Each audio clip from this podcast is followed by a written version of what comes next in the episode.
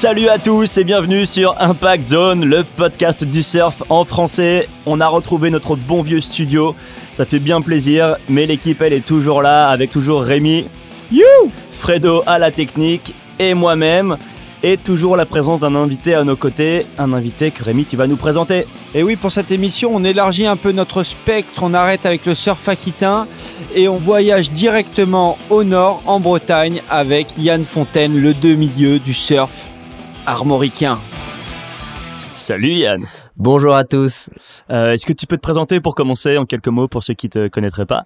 Alors, euh, je suis un surfeur breton de 26 ans et j'habite à Audierne, dans le Finistère, dans le 29. Cool, alors pour ceux qui ne le savent pas, tu es, euh, t'es issu d'une d'une famille très surfistique. Euh, vous êtes une fratrie, trois frères, et euh, donc Scott et Gordon. Mm.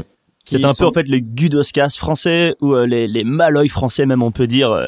Ouais, bah nous ça marche euh, par famille là-bas et en fait euh, ils m'ont euh, ils m'ont emmené au surf et ils m'ont beaucoup appris et c'est vrai que Parce que toi t'es le petit dernier. Hein. ouais, je suis le petit dernier de la fratrie et on a un goofy et un régular et euh, et voilà.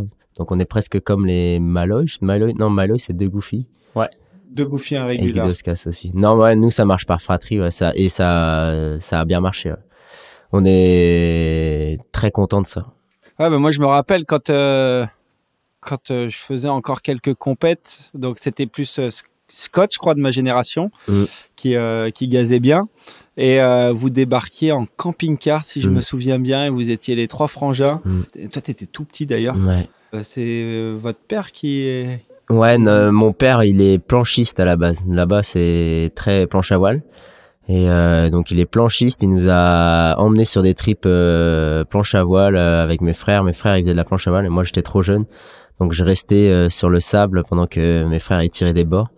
Et euh, ma mère aussi faisait de la planche aussi. Elle tirait des bords et moi, je faisais des châteaux de sable. Et au bout d'un moment, euh, elle s'est dit, bon, je vais peut-être pas le laisser sur la plage tout le temps. Et donc, on est parti sur un trip à Tarifa. Et faute de, faute de vent, mes frères, ils ont voulu aller surfer. Et c'est là on a commencé le surf. Et après, c'était un peu peut-être une rébellion euh, pour notre père de pas faire exactement la même chose. Mais euh, non, après, notre père s'est mis au surf et on, on voyageait euh, ouais, partout en- dans l'Europe avec nos petites camping-cars quand on était jeunes. ouais. C'était la recette parfaite pour pouvoir faire des compètes, en même temps être avec sa famille dans un endroit sympa et, et surfer un max, quoi. Et euh, du coup, t'as as combien d'écart avec tes, tes frangins? Alors, le plus grand, j'ai 7 et le deuxième, j'ai 4. Et il y avait de la rivalité un peu entre Ouais, vous ou c'était- Toujours. Toujours, Ouais, toujours. ça se tire la bourre. Ah, ça se tire la bourre terrible. C'est hyper compétitif. On- mon grand grand frère un peu moins, mais mon, mon moyen frère, je l'appelle comme ça, euh, Gordon, ouais, c'est, euh, il était très compétitif. Ouais. Et euh, bah, on avait les bagarres sur le sur le sable ou à la maison, et bah dans l'eau c'était pareil, c'était la bagarre quoi. Il fallait, il fallait. Ben là maintenant je sais pas. On n'a pas fait de de compète ou quoi, de trucs officiels. Mais euh, non, moi je pense que mon, mon moyen frère c'est peut-être le, le plus fort des- de la fratrie et Scott est euh, derrière après. Ouais, on le retient. Scott, Ouais. si tu nous entends. Ah sympa. Désolé. Désolé. Euh, très bien. Et euh, donc ça, j'imagine que toi, ça t'a, ça t'a amené un peu euh, à faire grandir ton surf et vraiment Ouais. à, à pousser tes limites, d'avoir des, des frères plus grands. Ouais, bah j'ai hérité beaucoup de leur technique, de leur style par mimétisme déjà, simple. Et après ils m'ont donné beaucoup de conseils. Mon père nous a donné beaucoup de conseils aussi par rapport à la mer, le sens marin, ça, ça nous a beaucoup aidé dans les compètes. Et puis après, on s'est, on s'est développé notre esprit compétitif entre nous et, euh, et aussi le, le soutien, le support entre frères, quoi. C'est, euh, c'était quelque chose que moi, quand moi j'étais petit, euh, mes premiers coachs c'était mes frères, quoi. Et donc, euh, ça m'a beaucoup aidé dans les compètes. Et euh, je les remercie d'ailleurs. Du coup, ils en font encore ou Ils ont, ils ont arrêté. Non, mon grand, mon le Scott, il fait, euh, il fait quelques, il refait quelques compètes là, il refait un revival là, et euh, il en a fait deux trois coupes du Finistère avec lui, c'était marrant. Et euh, il met des petites branlées aux, aux jeunes, euh, c'est alors qu'il était, ça faisait au moins six ans qu'il en avait pas fait, et les jeunes ils sont là, mais c'est qui lui? Ah, c'est Scott, ah c'est le frère de Yann, ah putain, fait chier, j'ai pris une branlée.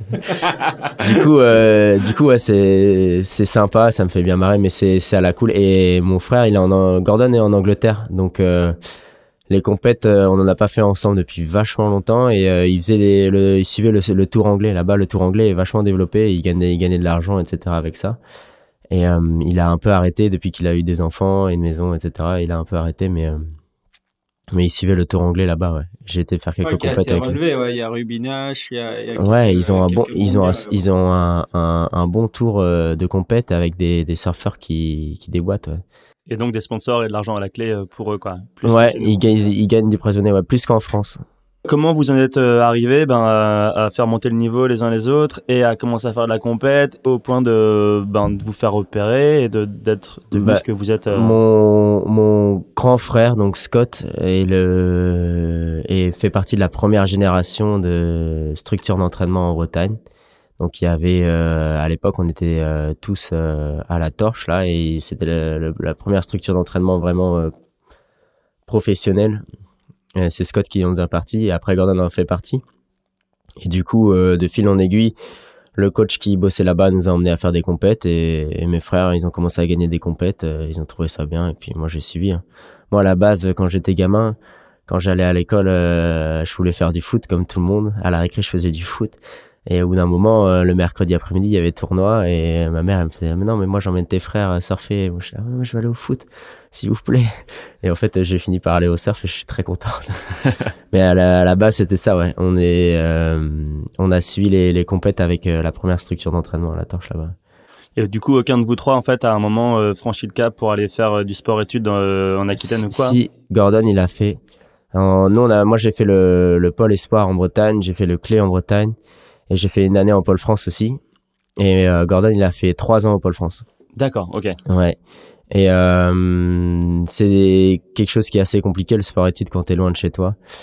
Et euh, mon frère, ça s'est ça s'est super bien passé. Il a super bien progressé, mais il était loin de sa famille et c'était compliqué quoi. La Bretagne et Bayonne, c'est c'est pas à côté quoi. Si on avait un, un pôle à, à Royan par exemple, pour nous, ce serait beaucoup plus simple. Mais Il euh, devrait y en avoir un d'ailleurs, c'est D'ailleurs, ouais, c'est clair. c'est clair. Mais euh, non, du coup, tout ce tout s'est euh, s'est déroulé comme ça. Et moi j'ai euh, j'ai suivi euh, je j'avais pas trop le souhait de venir me développer dans le dans- en Aquitaine. C'était pas quelque chose qui me plaisait énormément. Alors qu'on m'a beaucoup sollicité quand j'avais 14 ans je commençais à gagner des compètes. C'était bon il faut maintenant que tes parents ils t'amènent dans le sud-ouest que vous vous là-bas pour les compètes pour les sponsors les trucs et euh, mes parents m'ont demandé, ils étaient prêts à, nous aider, mais moi c'était pas quelque chose qui m'intéressait j'ai toujours voulu et euh, mis de l'importance sur le développement, mon développement en, Bretagne. Et euh, j'étais fier de ça. Et donc du coup euh, j'ai fait une année au Pôle France et c'était une année de transition euh, avec la Fédé là, ils changeaient tous les euh, ils changeaient tous les postes euh, d'élus à la Fédé, donc il y a eu un, un quatre mois de pause où on n'avait plus presque plus d'entraîneurs. Et du coup, c'était compliqué. Moi, euh, j'ai trouvé ça trop bien. Euh, on a le sport études, c'était top. Euh, J'avais des bons potes et tout, mais euh, l'école a pas du tout suivi en fait. Et, euh, et du coup, j'ai failli redoubler ma première, donc je suis rentré en, je suis rentré en terminale. C'était un, c'est d'ailleurs ça, j'ai pas expliqué, mais c'est un des trucs que mes parents m'ont toujours euh, imposé. C'était les études d'abord et après le surf. Donc voilà, voilà mon développement. euh, Et d'ailleurs, euh, de ta génération, en Bretagne, il y a quand même, il y a quand même pas mal de, de bons surfeurs issus Mm. de, de la même génération. Il y a les Clorec, Mm. Tom et Nelson, il y a Gaspard Larsonneur, Mm. Titon, Amboyer. Et c'est Mm. vrai que certains d'entre eux partis, ouais. euh, ont bougé dans les Landes à un moment et d'autres, comme Mm. Gaspard et toi, ont décidé de Ouais. rester. Toi, à ce moment-là, tu l'as, tu l'as vécu comment? Parce que Ben, moi, moi, eux, ils ont peut-être eu une progression plus rapide à un Ouais. certain moment de leur adolescence. Ils ont beaucoup bénéficié ouais, de ça euh, quand ils étaient ados, euh, carrément. C'était, ils ont fait un super choix de, de, de descendre. Et après, par contre, maintenant, je sais pas, tu vois, moi, euh, c'est vrai que j'étais, j'ai, euh, à l'époque, euh, on s'entraînait tout le temps avec euh, Tom, Nels, Gas. Gas, un peu moins d'ailleurs, il était plus, un peu plus jeune et on le voyait un peu moins au début, mais il est venu un peu après. Mais euh, ouais, Tom et Nels, moi, je partais en trip avec eux, j'allais dormir chez eux à Plouarnel, c'était énorme, je trouvais ça trop bien. Et quand ils sont quand ils sont partis, c'est vrai que ça fait un bon vide en Bretagne. C'était c'était des, des surfeurs exceptionnels. Le Padré aussi qui est qui est surfeur lui aussi. Enfin Du coup, quand ils sont partis, c'est vrai que ça a fait un bon vide. Et eux, ils ont bien bénéficié de ça. Ouais. Ils sont bien développés, surtout les structures d'entraînement et d'avoir les sponsors à côté. Et, ils ont été épaulés par les meilleurs surfeurs du coin, donc ils ont progressé vachement. c'est clair. Qui dit surf breton dit forcément aussi Thomas Joncourt, quoi. La Jonquette, on pense forcément à lui. À quel moment il y a eu la connexion qui s'est faite entre entre vous Moi, Thomas, c'était ma nounou quand j'étais gamin. Donc, Sérieux euh, Ouais.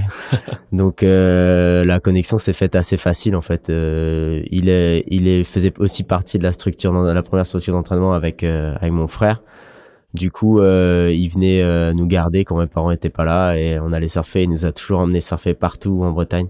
Et il a vraiment développé, développé chez nous ce, ce, petit esprit un peu euh, divers, divers, diversifiés des, des, spots. On allait partout surfer. On a beaucoup appris, surtout à faire des tubes, euh, sachant que en Bretagne on a beaucoup moins euh, de facilité à faire des tubes qu'ici, quoi. Et lui, c'était un truc qui nous a beaucoup appris. Ouais. Et euh, donc c'est un c'est un très grand collègue, c'est un mentor, c'est ouais, c'est même un coach. de temps en temps, il me il me donne des bons conseils.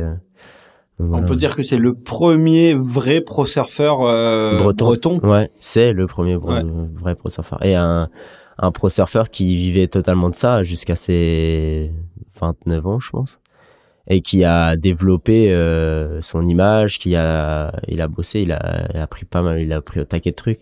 Bon, il a eu la chance d'avoir Cannabis aussi et Cannabis le supportait mais euh, mais ouais il est c'est le il nous a appris énormément de choses il a fait beaucoup de bien au, au surf breton autant dans le côté free surfer que dans le côté compète même. Ouais, ce que tu disais, c'est assez vrai sur sa personne, c'est que moi Thomas c'est toujours un mec que j'ai vu entouré de plein de gamins à chaque fois qu'il se mm. déplaçait en compète, il emmenait des gamins euh, des mm. gamins de son bled ou du bled d'à côté pour mm. leur faire vivre le truc et, euh, et ouais, ça c'est c'est assez vrai. Je, crois que tu as, vraiment raison là-dessus. Bah, c'est ouais, c'est c'est ce qui m'a euh, m'a transmis, c'est euh, t'as un ancien et t'as un jeune quoi. Donc euh, ton ancien va t'épauler et toi tu dois trouver un jeune pour l'épauler quoi.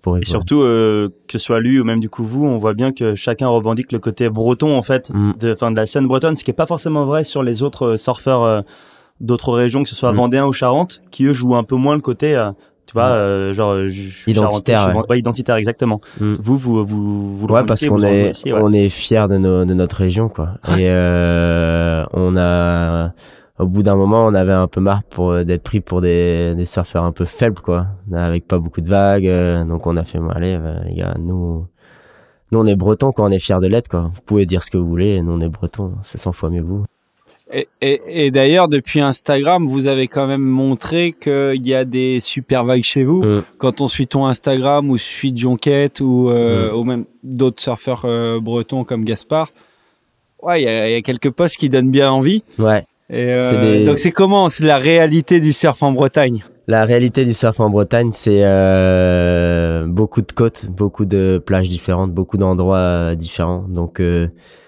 T'as toujours des vagues en, hiver, en été, t'as toujours des vagues à surfer. Et moi, je préfère l'hiver parce que c'est t'as des tempêtes qui arrivent dans tous les sens. Et c'est super excitant d'avoir euh, une côte comme ça pour euh, préparer ses spots, euh, tu vois. Et on a beaucoup de très bonnes vagues. Après, on n'a pas de, pour moi, on n'a pas de vagues world class. Quand j'entends world class, je parle aussi de consistance, tu vois.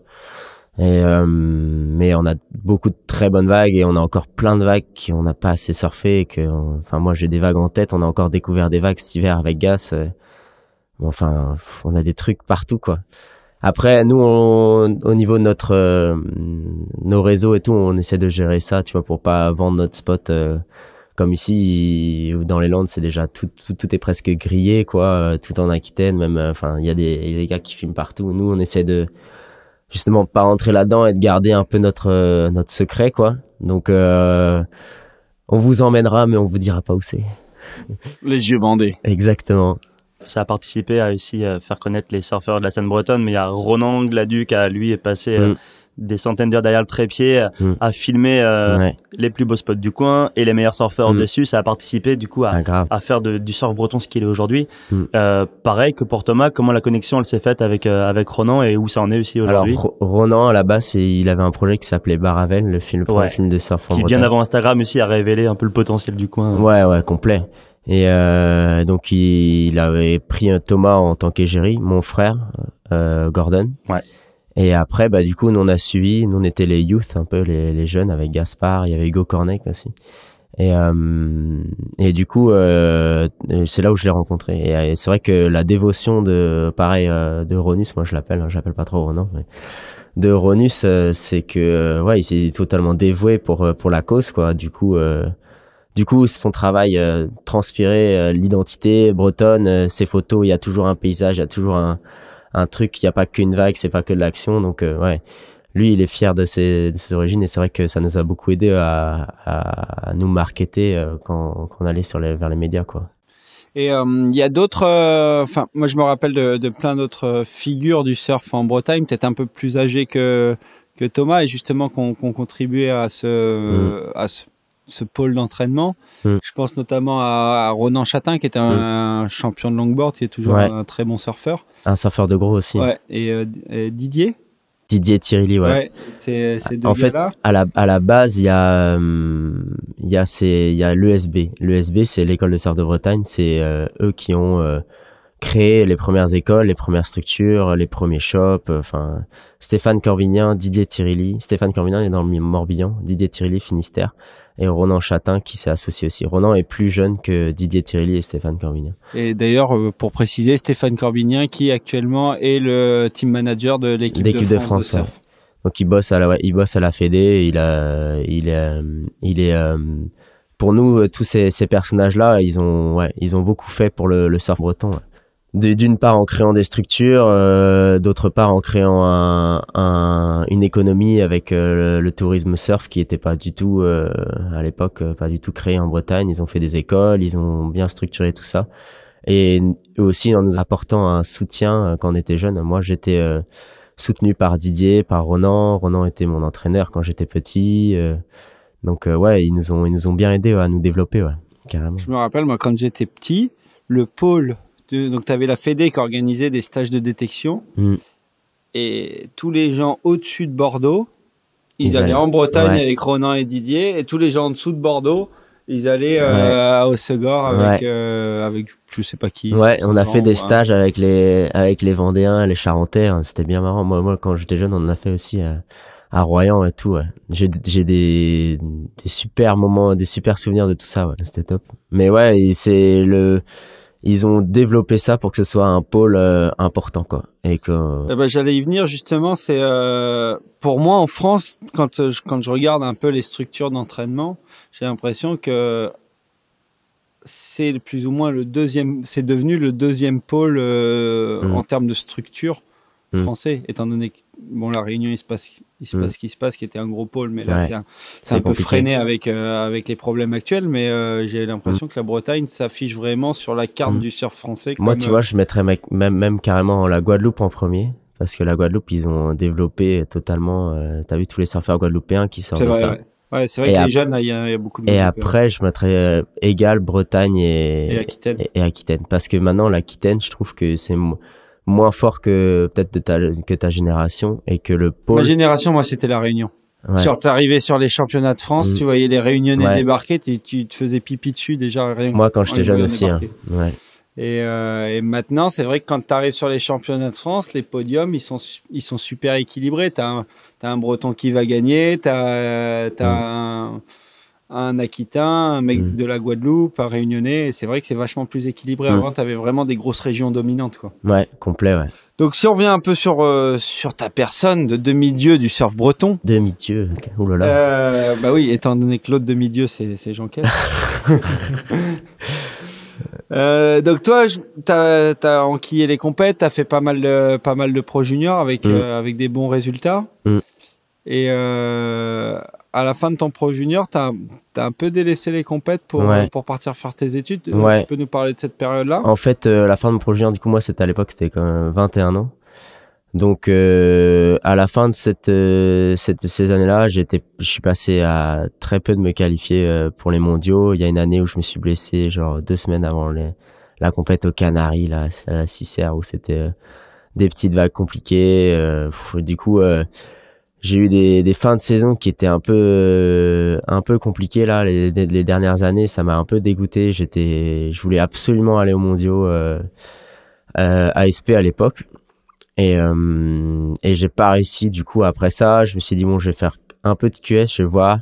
J'ai fait deux, trois QS et c'était, euh, j'étais pas prêt, en fait. Mon surf était pas développé, j'étais pas organisé, je savais pas comment il fallait faire. euh, J'avais pas de coach, je suivais. Je me rappelle, on était allé avec euh, Romain, je suis un peu les grands, quoi. Romain Lollet, euh, Adrien Toyon, on est allé aux Canaries, de faire des compètes comme ça. Et euh, j'ai j'ai pas eu beaucoup de résultats et du coup j'ai fait bon bah je vais repartir dans les études un petit peu et euh, je vais faire mon cursus d'études et voir comment ça se passe tout ça et me concentrer sur des peut-être pas faire le tour mais sur des compétitions euh, le championnat de France j'ai fait euh, 3 4 finales au championnat de France à la suite euh, j'ai fait les coupes de France aussi j'ai gagné deux fois le circuit coupe de France. Bref je suis concentré sur des compétitions comme ça pendant que j'avais mes études. Donc j'ai fait trois ans de STAPS licence entraînement pour avoir mon, bagage. Et aussi avant j'avais fait un, BP donc j'ai eu mon BP j'ai fait trois ans de STAPS licence entraînement pour avoir mon bagage coaching parce que ça c'est un truc que je, que et après ça j'ai fait trois ans de podologie et euh, ça c'est euh, une place que j'ai euh, eu via euh, les structures sportives de niveau j'avais mon statut donc euh, je pouvais euh, bénéficier d'une place dans un dans un, organisme tel que une, école de podologie. Et du coup, j'ai fait ça. J'ai mon diplôme maintenant. Ça fait six ans que je fais des études et là, je recommence un peu à faire des compètes cette année. Et tes études de podologie, tu les avais faites en Bretagne? Ouais, euh, du coup, euh, je les ai faites euh, à Rennes et avant ça, j'étais à Brest. Donc Brest, c'est plus sur la côte et Rennes, du coup, je faisais des trajets, mais j'ai pu surfer un peu au, au nord de Rennes. J'ai découvert plein de spots et tout, euh, donc c'était super. Et comment justement tu gérais l'équilibre entre études et, et, Et surf compète. et compète, ouais? Bah, c'était pas facile parce que j'ai eu la chance d'avoir un directeur qui était euh, super compréhensif et euh, il m'a beaucoup écouté euh, au préalable pour euh, la gestion de mes études et l'organi- l'organisation de mon temps. Et j'avais euh, une journée par semaine euh, où je pouvais aller m'entraîner surfer quoi. Et ça c'était top parce que du coup je pouvais parce que Rennes c'est à deux heures et demie de chez moi ou sinon c'est à une heure des côtes quoi. Soit tu vas à Quiberon, Ouais. Soit tu vas euh, vers Saint-Malo par là-bas quoi. Je sais pas si. Saint-Briac, tout ça? Saint-Briac, c'est plus à droite, mais ouais, euh, Soit tu vas au sud, soit tu vas au nord. ouais, voilà, ouais. Ok, oui, oui. Et euh, Pas le temps d'aller à Brest. hein. Non, non. Du coup, euh, j'allais surfer par là-bas, mais bon, c'est il faut les bonnes conditions quoi. Mais euh, j'allais beaucoup euh, vers la Plournelle et tout euh, par là-bas surfer à l'époque. Ouais. Ok.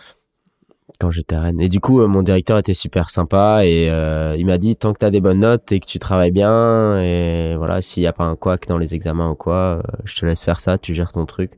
On refait des, des, des visites pour être sûr que tout se passe bien et, et voilà. Et puis j'ai pu faire des compètes, j'ai pu aller m'entraîner, j'ai pu faire des stages à l'étranger, etc. Donc c'était euh, c'était top. J'ai fait beaucoup moins de compètes et beaucoup moins de surf, mais euh, j'ai quand même gardé un peu la main, ce qui est, je le remercie. J'ai eu mon diplôme et voilà, tout va bien. Tu l'as eu quand le diplôme? L'année dernière en juillet, Ok. ouais, Et là, du coup, 2018. et là ensuite, tu as décidé de prendre un peu de temps pour euh, te reconsacrer au Ouais. surf alors? Alors j'avais plusieurs choix. Soit euh, j'arrêtais tout et euh, je me mettais euh, dans ma dans ma pratique et, et voilà j'allais surfer euh, pour moi quoi. Mais euh, j'avais pas envie d'arrêter tout donc euh, je me suis dit euh, voilà je vais mettre euh, 3-4 ans euh, où je vais euh, être à fond dans ma compète, à fond dans mon dans mon sport, à fond dans mon surf, développer. J'ai pas mal de projets que j'ai depuis que je suis gamin que j'ai envie de faire déjà. C'est des projets sportifs et des projets aussi perso. Tu vois, j'aimerais bien réaliser des, des petits trucs en Bretagne euh, de mes propres mains avec euh, un- des caméramans de là-bas. euh, tu vois, faire un petit film, pourquoi pas un long projet ou des trucs comme ça. Donc ça, c'est des trucs que j'aimerais bien faire. D'ailleurs, vous avez fait un film avec Gaspard en... où vous surfez de nuit, où ça, ça Ouais. un peu buzzé. et- Ouais, ça, tu vois, c'est totalement euh, le reflet de l'évolution aussi de la, du surf en Bretagne. Quoi. Maintenant, les mecs, c'est des gars de Paris qui, euh, des, il y avait un Finistérien dans le lot, mais bon, ils se sont dit bon, euh, où est-ce qu'on va faire notre projet de, de lumière? Ils ont dit euh, ah, vas-y, la Bretagne, euh, ça surfe aussi, c'est à côté de Paris. euh, au lieu d'aller à Osgore le faire, ils l'ont, ils l'ont fait en Bretagne, quoi. Et du coup, ils nous ont contactés. Et euh, c'est exactement le reflet de les mecs commencent à s'intéresser, tu vois, un peu. euh, Et d'ailleurs, ils l'ont présenté euh, dans des. euh, Festival. Festival. Et euh, ouais, ils l'ont présenté et ça a bien cartonné. On a eu, on est passé sur Stab, on est passé sur l'équipe, on est passé sur JQ, on est passé, on a eu, genre 800 000 vues, je sais pas quoi. C'était. Bah après, moi, je trouve euh, le- enfin, le, le, le rendu, il est dingue. J'ai trouvé ça trop Ouais, bien. le rendu est cool et euh, c'était. c'était- Et l'expérience compliqué, non? était, l'expérience était incroyable. C'était trop bien. En fait, on a, on avait, euh, on a, pour être honnête, on a pas mal de gars qui nous démarchent pour des trucs comme ça. Ouais, on va faire un trip, on a besoin de surfeurs ou des, des projets. Et là, moi, j'ai lu le truc. euh, j'ai fait bah voilà, ça a l'air marrant. euh, tu vois, surf de nuit, euh, ils vont amener deux trois lumières. euh, on va peut-être avoir une lumière sur la tête ou une connerie, tu vois. Et en fait, non, ils nous, ils nous envoient le projet, un grand script. Je fais putain, le mec est pro. On arrive, le, le premier jour de tournage, des camions énormes, des, des trucs de 3 mètres de haut avec euh, des, euh, comment ils appellent ça, de la gélatine de couleur, euh, trois, trois projecteurs de je sais pas combien de milliers d'euros. Euh, On était là, putain, mais on va tourner un Spielberg, quoi. Et euh, non, c'était c'était énorme. Et les mecs super pro, super marrants. On on a on a tourné pendant trois jours. Et, euh, et on a une session à la torche. C'était, euh, bon, ils avaient pas le choix, mais les conditions étaient horribles. Ça se voit pas du tout, mais il y avait euh, 3 mètres vent nord-ouest. euh. on a, ils nous ont demandé, euh, bon, comment vous pensez le truc, à quelle heure on fait? Bah, nous on fait, bah, on y aura la reforme à la torche. Il y a toujours une petite reforme. Et c'est là le moins pire, quoi.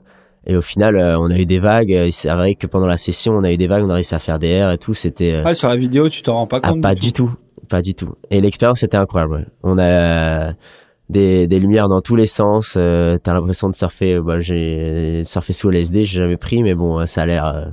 c'est pareil quand t'as des lumières, c'est vraiment totalement différent de, de ton surf de d'habitude et c'était vraiment dingue. Moi, qui aime bien les trucs un peu chiadés au niveau artistique et tout, j'ai trouvé ça. L'expérience était vraiment folle. ouais. Et évidemment, le lien du clip est dispo dans la description de l'épisode, euh, ce qui sert de transition toute trouvée là pour le premier morceau de l'émission, parce que là aussi il s'agit d'un gros projet cinématographique surf qui a vachement buzzé. C'est euh, The Doc et The Doc 2.0, le projet de Stab avec Chipa, Dayon, Noah Dean et Ethan Osborne qui euh, s'amusent à se péter la tête et les tibias sur ce fameux doc flottant. Et euh, le morceau c'est Modern Relations de Number. On écoute ça on se retrouve tout de suite après.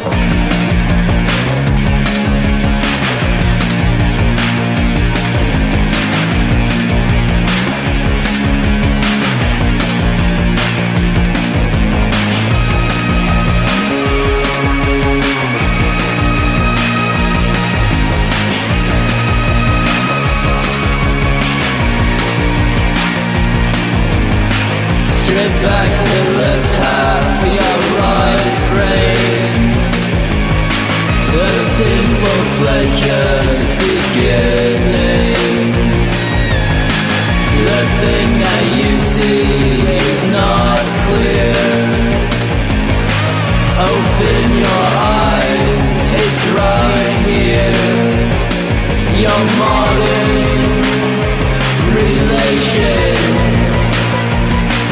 It's taking the eyes from your world.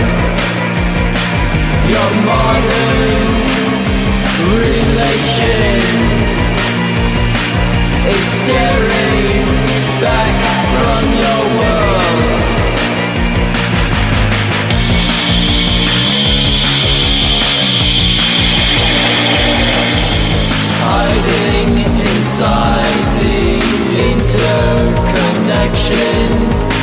slipping into your darkness. What's in it? Watching you fall happen so fast. Your modern relations is taking the eyes from your world. Your modern relation is staring back from your world.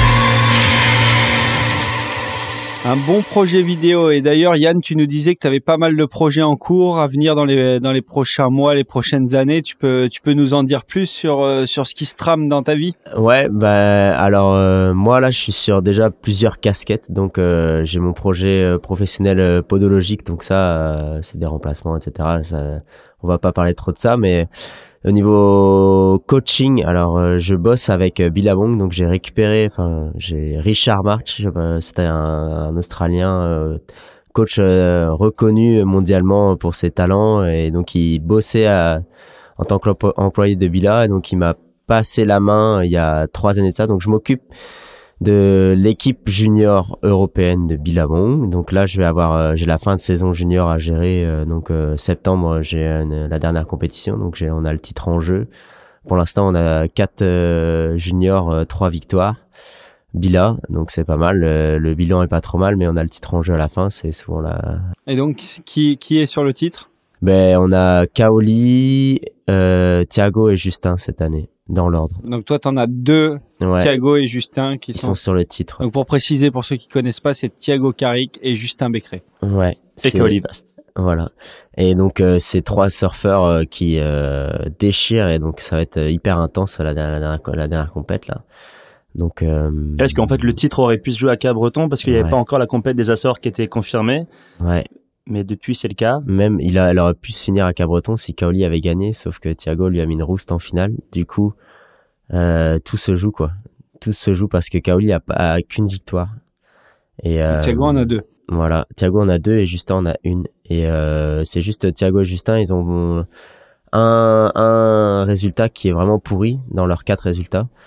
Donc si, enfin, tout, tout peut se jouer. Après, Kaoli a quand même une bonne avance, et, mais tout peut se jouer, voilà, dans la dernière compète. Une grosse pression pour toi quand même là-dessus. Pas de pression, je Pas suis de prêt. Donc voilà, donc euh, le coaching et après du coup il y aura normalement euh, les World Junior à Taïwan euh, en novembre, mi-novembre. Et avant ça, on fait euh, deux trois événements, notamment sur le Quick Pro, on amène des jeunes à graviter autour des des pros de chez Bila, voir un peu comment ils s'entraînent, etc. Et aussi il y a la compète à Ericeira, le 10 000, euh, le QS. Peut-être qu'on va emmener des jeunes là-bas, on est pas, on est, on sait Mais quand t'as des jeunes dedans qui, euh, qui participent sur cette compète sur le 10 Il y a Justin qui participe normalement. en, wild- en tant que wildcard Ouais, il a la wildcard normalement. C'est pas sûr. hein. Ça, c'est des trucs. euh, je sais pas si c'est officiel encore, mais l'année dernière il l'a eu, donc on verra. Normalement, il l'a, il l'a cette année. Mais euh, là, comme il y a Richard March qui est là, et, et, euh, c'est Richard qui va s'occuper de Justin euh, sur. D'accord. Mais on va avoir des. C'est plus amener des petits jeunes. Euh, dans les 12, 13 ans, 14 ans à graviter un peu autour ou euh, des jeunes qui veulent s'entraîner pour l'année prochaine sur le QS ou donc voilà. Avant de parler des autres casquettes et des autres projets, peut-être on peut creuser un peu cette partie coaching. Euh, Ça peut paraître surprenant pour les gens parce que tout se passe dans un microcosme aquitain, comme tu l'as dit tout à l'heure, dans un rayon de 30 km carrés. Que ce soit justement depuis, enfin, quelqu'un de Bretagne qui Ouais. coach un petit peu, euh, qui est pas vraiment euh, dans le sérail, quoi. Ouais. Comment ça Bah- c'est Comment du coup tu, tu gères la, tu gères ça à distance? Est-ce que c'est vraiment que sur les événements ou est-ce qu'il y a un travail au long cours avec eux? C'est euh, principalement sur les événements. Après, on fait euh, deux trois petits stages euh, d'entraînement, surtout en pré-saison. Et euh, mais après, c'est du contact avec les jeunes euh, et leurs parents aussi. Pour la préparation, l'organisation, les entraînements, quelle dose, etc. Mais au niveau du purement technique et du travail du, de jour à jour, euh, même le travail physique, je peux pas parce que moi je suis en Bretagne. Et de toute façon, si je serais ici, ce serait pareil parce que y a, on a un Italien qui est aux Canaries, il y a Thiago qui est au Costa Rica euh, la, la moitié du temps. Justin, c'est pareil, il est presque jamais là. Et euh, tous les autres jeunes, c'est pareil, ils sont un peu partout. On a des Portugais, donc euh, euh, le principe, c'est que ils ont un entraîneur et on les, on les, on les. Ça, c'est Richard March qui a mis ça en place. Il les, il les oriente vers des entraîneurs en qui il a confiance un peu euh, dans le dans le coin. Si si, si euh, il y a une bonne relation avec l'entraîneur, il continue et euh, en fait, il se développe avec un entraîneur dans le coin, à côté de chez eux, entraîneur physique, entraîneur euh, technique. Et euh, après, sur les compètes, euh, moi, je prends en charge euh, la partie euh, purement événementielle, quoi, purement euh, purement coaching euh, type quoi. Je suis je suis leur coach euh, sur les compétences. Ah, c'est plus de la stratégie de gestion Ouais. de hit, de la Ouais. confiance. euh, ce genre de Exactement, gestion de saison, organisation, c'est voilà, c'est ça mon taf. Tu disais que c'était Richard March qui t'avait choisi, mais euh, Mhm. comment il a pensé à toi en tant que coach? Est-ce que Ah, ça vient de ta formation que- de STAPS euh, ouais, non, c'est c'était mon coach quand j'étais en, en- dans l'équipe junior à l'époque Ouais. et en fait euh, la dernière année euh, bah déjà on avait une super bonne relation et moi j'étais super intéressé par son taf et comment il avait géré le truc et je lui posais énormément de questions euh, Enfin, je passais ma moitié du temps à lui parler. euh, à, à, chaque série, j'étais là pour écouter ce qu'il disait. Ça m'a, ça m'a, ça m'intriguait, ça m'intéressait de savoir et de, bah, déjà pour moi euh, personnellement pour me développer. Et puis, et puis je trouvais ça trop bien quoi. Et du coup, euh, je suis resté beaucoup à côté de lui euh, pour les, les séries des juniors et tout. Et là, il y a- j'étais blessé ma dernière saison, donc euh, j'ai, j'ai beaucoup écouté. Et du coup, il a, il a pensé à moi après par rapport à cette relation-là, je pense. Et, et il a, il, voilà, il m'a, il m'a appelé. Moi, au début, j'étais, je venais de sortir de mon, j'étais là, bon, c'est quand même un, un gros taf, quoi. C'est, des gros, des gros événements, une grosse équipe. Il y a des budgets derrière. Moi, je gère pas les budgets, mais c'est quand même un, un gros taf quoi et du coup euh, j'étais j'étais pas sûr d'être prêt et donc du coup euh, j'ai au début j'étais pas hyper chaud de le faire et euh, au final il m'a mis en confiance il est venu un peu avec moi au début et euh, et en fait on a développé une relation euh, comme ça un peu comme coach partenaire quoi Ouais, ouais. et lui il partait sur les événements internationaux et moi je gérais les juniors et on, on discutait de tout ça. Et il revenait euh, gérer les juniors avec moi. Et puis euh, pendant un an ou deux et après euh, là, moi il est parti lui en privé. Il est plus chez Villa depuis deux ans maintenant. Et du coup c'est moi qui gère tous les juniors en, Europe C'est marrant que tu poses cette question, Romain, parce que c'est une discussion que j'avais eue avec Richard euh, quand tu étais encore, tu suivais encore les juniors. Mm. Et il me disait, euh, ouais, Yann, c'est un super gars à avoir dans son team parce que non seulement c'est un bon surfeur, mais aussi euh, il aide à fédérer le team. C'est un peu un team captain. Et c'est vrai que à l'époque, chez Bila, il y avait un gros team. Euh, donc il y avait euh, Les cousins Mignot, il y avait euh, Gatien Delahaye, euh, Thomas Fernandez, donc Ouais. des très très bons surfeurs, mais des grosses personnalités Mm. qui sont capables de. Il y avait Mateya Ikili aussi, ouais euh, qui sont capables de faire un peu de un, un peu de freestyle de temps en temps. Et, euh, et justement, il disait ouais Yann, je m'appuie vachement sur lui pour un peu contrôler Hmm. contrôler tout ce monde. Et, donc moi de l'extérieur, j'ai eu l'impression que cette transition s'est fait assez naturellement Hmm. parce que sans que tu le saches, il t'avait déjà un peu préparé ouais bah j'ai j'ai pas remarqué à l'époque du tout. Moi j'ai j'ai euh, ce côté-là fédé- fédérer le team euh, l'équipe et tout c'était un truc que j'ai appris euh, en tant que breton quoi. Enfin, identitaire on est fier euh, et en- à chaque fois qu'on est allé en équipe de Bretagne c'était le truc le plus important c'était l'équipe. Et même euh, après on a Patrick Flores a retranscrit ça sur les équipes de France aussi c'était vraiment l'équipe et donc moi j'ai développé ça et je, trouvais ça super important d'avoir une équipe forte pour que les individualités euh, euh, excellent quoi et c'est vrai que chez Bila on a depuis Richard March typique l'équipe là on a on a toujours ça quoi Ouais, c'est vrai que tu as bien réussi à retranscrire. Là, je l'ai vu la, dernière fois sur le, sur le Pro Junior à Cabreton. Tu vois que tu as tout ce, tout ce Mhm. petit monde qui, euh, qui supporte les autres et c'est Ouais. assez intéressant. bah ça aide à tout le monde en fait et, euh, Et tu vois que les résultats sont là, donc la Ouais. formule est plutôt bonne. Ouais, c'est puis c'est beaucoup plus cool comme ça. Comme ça, tout le monde est à part égal. On fait partie d'une équipe. Il n'y a pas d'histoire de contrat, de sponsor, de résultats, de trucs. C'est tout le monde au même niveau. Que ce soit le, le jeune de 14 ans qui a sa série ou que ce soit Justin, il faut que tout le monde soit là pour le pour les supporter, que chacun a sa place. Il y a, tu vois, il y a pas de. T'imposes une rigueur que chacun soit Ah. là pour la série de l'autre? je j'essaie de faire en sorte que sauf s'ils ont leur série après mais j'essaie de faire en sorte que ouais c'est qu'ils soient là et qu'ils supportent et qu'il y a du soutien et que que tout le monde soit à fond dans les dans l'équipe quoi si les mecs sont, se sont fait virer la veille, tu les obliges à venir le lendemain pour la série des copains. ouais, ouais. Free surf le matin 6 heures du mat direct. Alors qu'ils ont perdu euh, la veille euh, moi je m'en fous il faut qu'ils soient là. Tant pis hein. mais c'est pour eux c'est euh, c'est que du bonus. C'est c'est on en parlait tout à l'heure mais euh, c'est la compète. Si tu te t'arrêtes à ta défaite tu comprends rien et en fait tu t'évolues pas quoi. Donc pour eux c'est que du bonus. S'ils ont perdu bah ils vont aller il faut qu'ils soient là et qu'ils qu'ils supportent les autres qu'ils comprennent pourquoi eux ils réussissent pas forcément euh, ah mais il a réussi parce qu'il a eu de la chance. Non, bah non, ça, ça marche pas quoi. Donc euh, donc euh, voilà. Je- je- J'essaie de faire en sorte qu'il soit là tout le temps. ouais. Et donc, tu as, aussi, euh, ce- pour rester dans le, dans le domaine du coaching, tu as aussi un peu ce rôle avec, euh, avec les jeunes surfeurs bretons? Euh, j'avais, mais maintenant j'ai plus trop le temps. Par contre, euh, enfin, en équipe de Bretagne surtout, c'est plus. Je- à l'époque, je coachais l'équipe de Bretagne aussi, mais là, j'ai plus trop le temps pour de le faire. Euh, mais euh, par contre, euh, tous les jeunes qui gravitent autour des QS, etc., qui sont un peu en off, qui sont plus au pôle, euh, voilà, ou qui qui font de- des juniors, c'est vrai que d'un point de vue cœur, je suis obligé d'un peu les aider, et de de, enfin je sais pas, c'est c'est automatique, c'est J'ai cru voir sur le Pro Junior à la torche, il y avait euh, Aurélien Ouais, Buffet, voilà, ouais. ça, qui avait l'air d'être un Mm. peu Bah, dans ton crew aussi. ouais, voilà, je suis, il est bah, totalement dans mon crew, il est dans mon club et il est, enfin, c'est un petit jeune que je suis depuis longtemps, donc euh, ouais, je suis obligé d'être, enfin, c'est personnellement, je suis obligé d'être là, professionnellement peut-être pas. D'ailleurs, ça m'a revu du tort de temps en temps. C'est vrai? Ouais, On la- te l'a reproché. Ouais, parce que une année là, hum, Théo Juliette avait gagné une, une compétition et donc moi, moi, je l'avais un peu aidé, un, un pro junior au Portugal. Et euh, j'étais parti en tant que coach Bila quoi.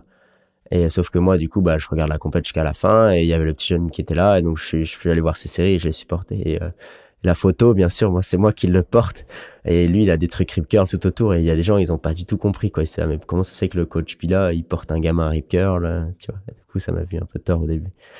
Genre, Bilal t'a fait le reproche ou non Ouais, il y a eu des, des petites remarques, mais c'est pas méchant.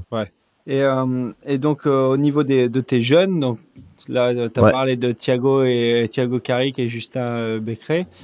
Euh, c'est quand même deux gros profils en France. Ouais, Et c'est deux gros, enfin, deux gros espoirs du surf français. Ouais, Euh, comment tu gères un peu le, avec eux là, parce qu'ils ils ont quand même euh, des contrats conséquents, des, Ouais.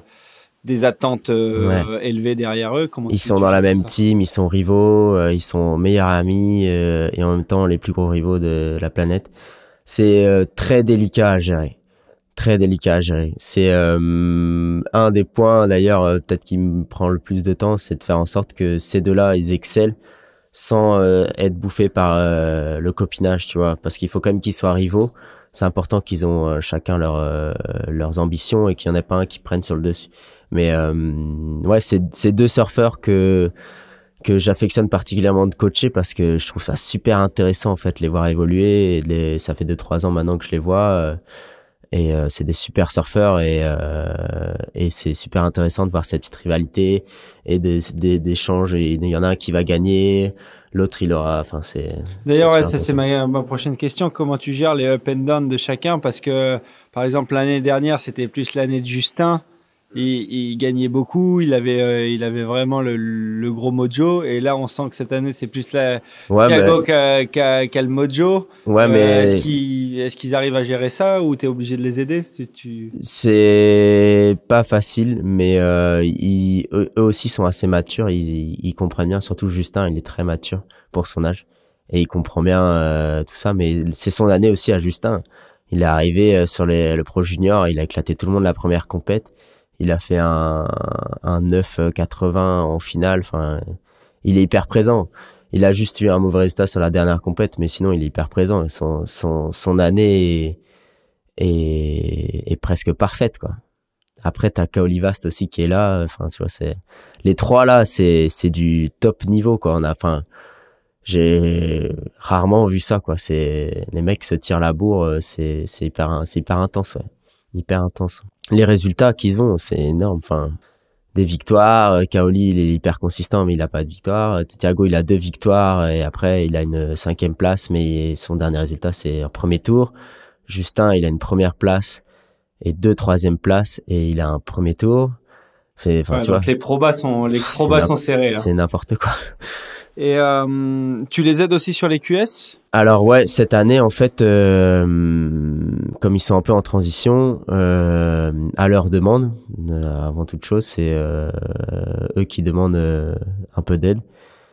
Je les aide sur les QS. Donc j'étais avec Justin en Israël, j'étais avec Thiago au Sénégal, et là j'étais avec Thiago et Justin à, Lacano. Moi aussi, je fais la compète en même temps.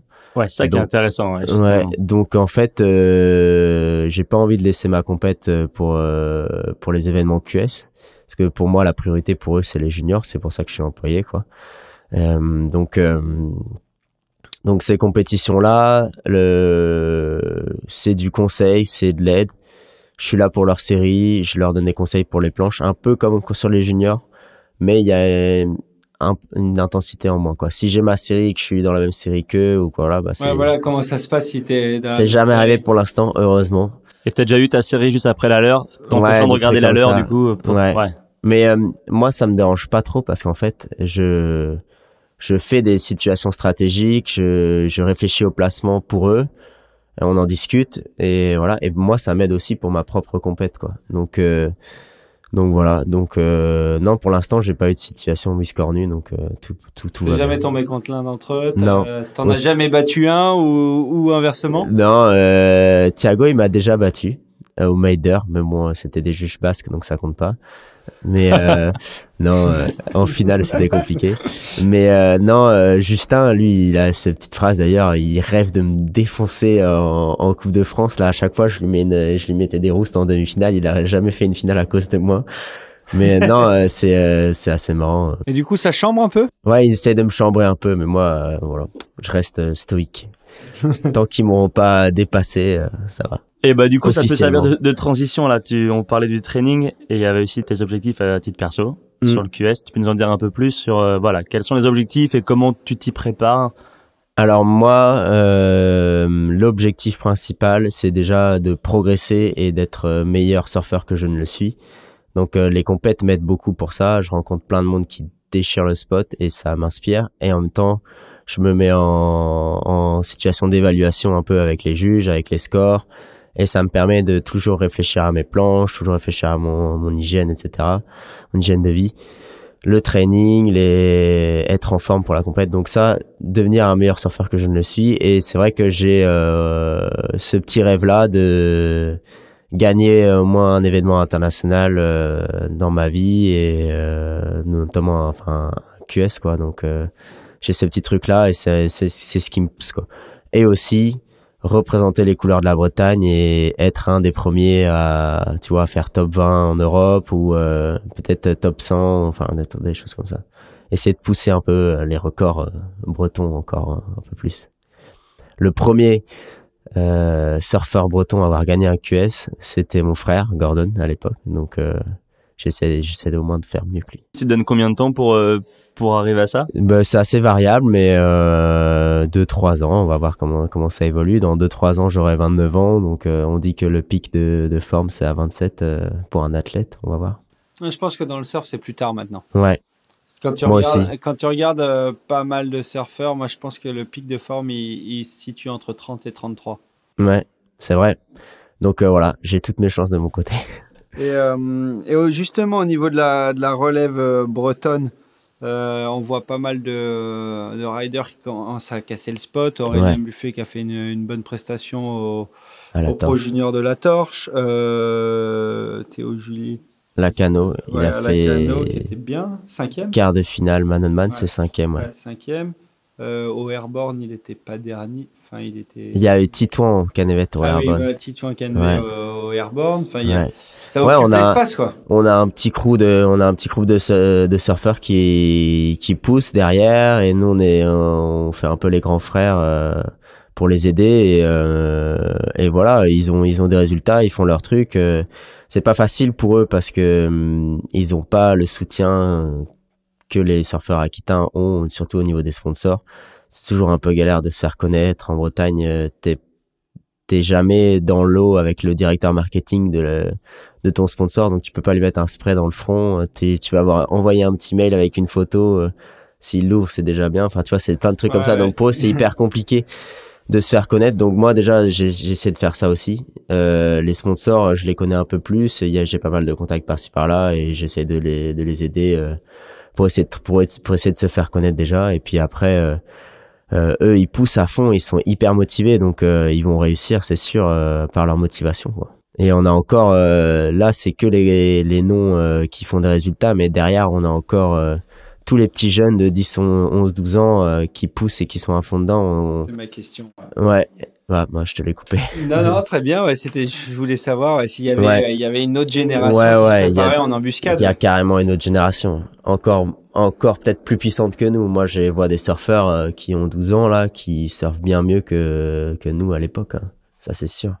Donc, euh, avec les clubs qu'on a qu'on a maintenant en Bretagne, donc il y a, eu- il y a eu un développement de clubs euh, et notamment le 29 Foot Surf Club avec Thomas qui est euh, qui est à, à l'origine de la création. Euh, ça se développe énormément. Lui, euh, dans son club, il doit avoir euh, 80% de jeunes, un truc comme ça. Et Et on- d'ailleurs, où sont les meilleurs Morbihan ou Finistère? Ça, je suis désolé, hein, mais c'est dans le Finistère. c'est dans le Finistère. La torche ne peut être qu'olympique, comme on dit. Oh Ah, joli.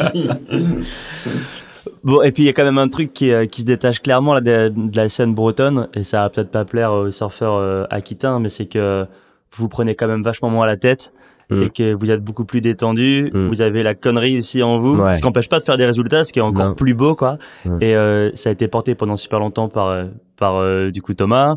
Il y avait aussi un peu l'étiquette Cannabis et tout ça qui, Ouais. qui jouait bien le rôle, mais toi t'es pas le dernier. Non. Et je vois que la génération, enfin ceux que ceux qui sont avec toi, notamment là sur Anglette, c'est c'est la même chose. Quoi. On sent qu'il y a une vraie vraie. euh, Ben, nous, on fait ça pour, on fait ça pour le fun, en fait, à la base. Et peut-être qu'ici, des fois, c'est pas trop ça. C'est peut-être parce que le papa, il fait ça et que, tu vois, ça devient un métier, quoi, ici. Chez nous, c'est le fun avant tout le plaisir, quoi. Donc, euh, les jeunes, ils se développent comme ça et s'ils vont surfer tous les jours, c'est pas, et surtout en hiver, etc., c'est pas parce qu'ils ont un contrat derrière ou un mec qui les pousse, c'est parce qu'ils ont, ils adorent ça, quoi. Et ça, c'est un vecteur euh, chez nous qui est hyper important. Et euh, les jeunes, ils sont à fond dedans. Et puis l'esprit breton déjà est assez fun, donc euh, ils, sont là-dedans. Cannabis, euh, ça nous a bien aidé aussi. Euh, eux, ils étaient, ils étaient énormes. Cannabis à l'époque, c'était d'ailleurs c'est rest in peace Cannabis. euh, c'est un peu dommage, mais mais ouais, voilà, c'est euh, c'est quelque chose qui fait partie de notre identité. Et les, les jeunes, ils sont là pour le fun et et le, le reste, c'est c'est accessoire. Quoi. Enfin, ils ont pas de pression en fait. C'est ce Ils que j'avais demandé. ouais, Ouais. Ils ont pas trop de pression du du regard, du tu vois. Et donc euh, ils font ils font ce qu'ils veulent, ils se développent, euh, ils se marrent avant tout. Et moi aussi c'est moi dans dans mes dans mes publications médias, dans mes publications réseau, euh, etc. C'est j'essaie de me faire rire avant avant toute chose, avant de me que de faire plaisir à enfin c'est je fais plaisir à mes sponsors, mais tu vois j'ai pas une une ligne directrice parce que je suis en Bretagne, tu vois, je suis pas juste à côté. euh, Donc euh, voilà.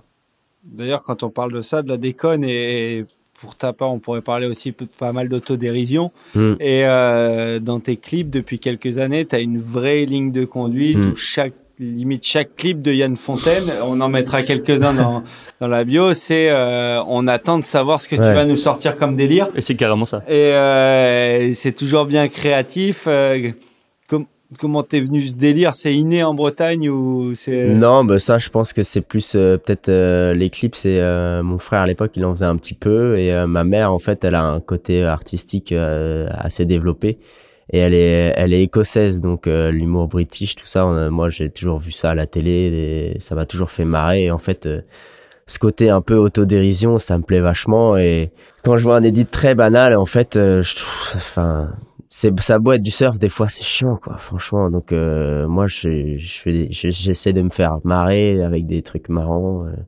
des des montages un peu. C'est moi qui les fais la plupart du temps donc euh, où je bosse avec un un pote à moi euh, qui euh, Gaëtan Duc qui est un bodyboarder qui lui euh, dans le bodyboard ils ont ils, ils sont vachement développés là-dedans. Donc euh, donc ouais voilà j'essaie de me faire marrer Et du coup, tu vois, ça c'est- plaît- que c'est ça que plaise de non. l'autoprod, ce que tu fais, c'est tu, tu montes toi-même derrière ton Ouais, j'ai pas beaucoup de clips qui sont euh, qui sont produits par quelqu'un d'autre, non.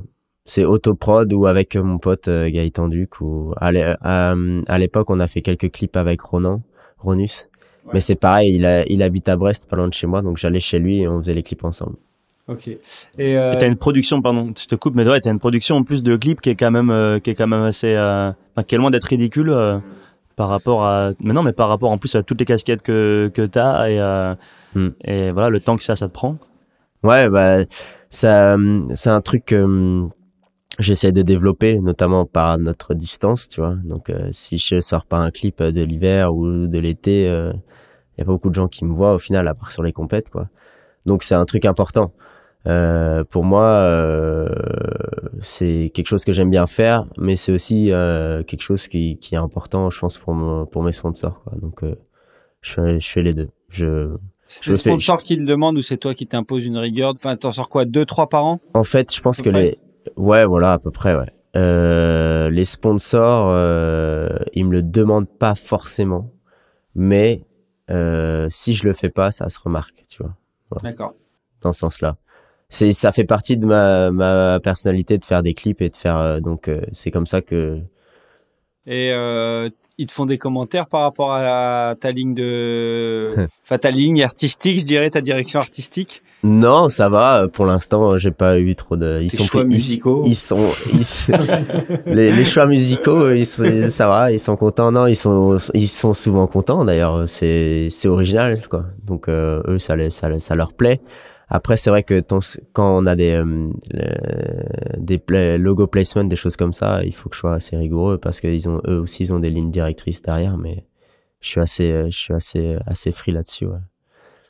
Là, par exemple, sur le, bon dernier, élève. sur le dernier, on a fait un, avec Gaëtan, on a fait un, il a fait d'ailleurs un, un logo enflammé Billabong, là, et, et ça a bien plu au, au directeur marketing. Il dit, ah putain, c'est pas mal ça, et voilà, des choses comme ça. Si ça se trouve, tu le verras dans toute la campagne. l'année Ouais, peut-être, qui sait? D'ailleurs, c'est un truc, tu, tu bosses, euh, c'est-à-dire que tu te contentes pas de faire le clip. Euh, t'envoies des, euh, t'envoies des communiqués de presse à tous tes sponsors, à tous les Ouais, médias, avec tout le ça, package, euh, euh, story Instagram, format Instagram et tout ça. C'est quand même, euh, c'est très très pro. Bah, c'est quelque euh, chose que j'ai compris euh, assez rapidement, c'est que si je le faisais pas moi-même, j'allais dépenser beaucoup d'argent pour le faire déjà. Et donc du coup, je l'ai fait moi-même déjà d'une pour que j'ai une main sur euh, l'image que j'essaie de développer.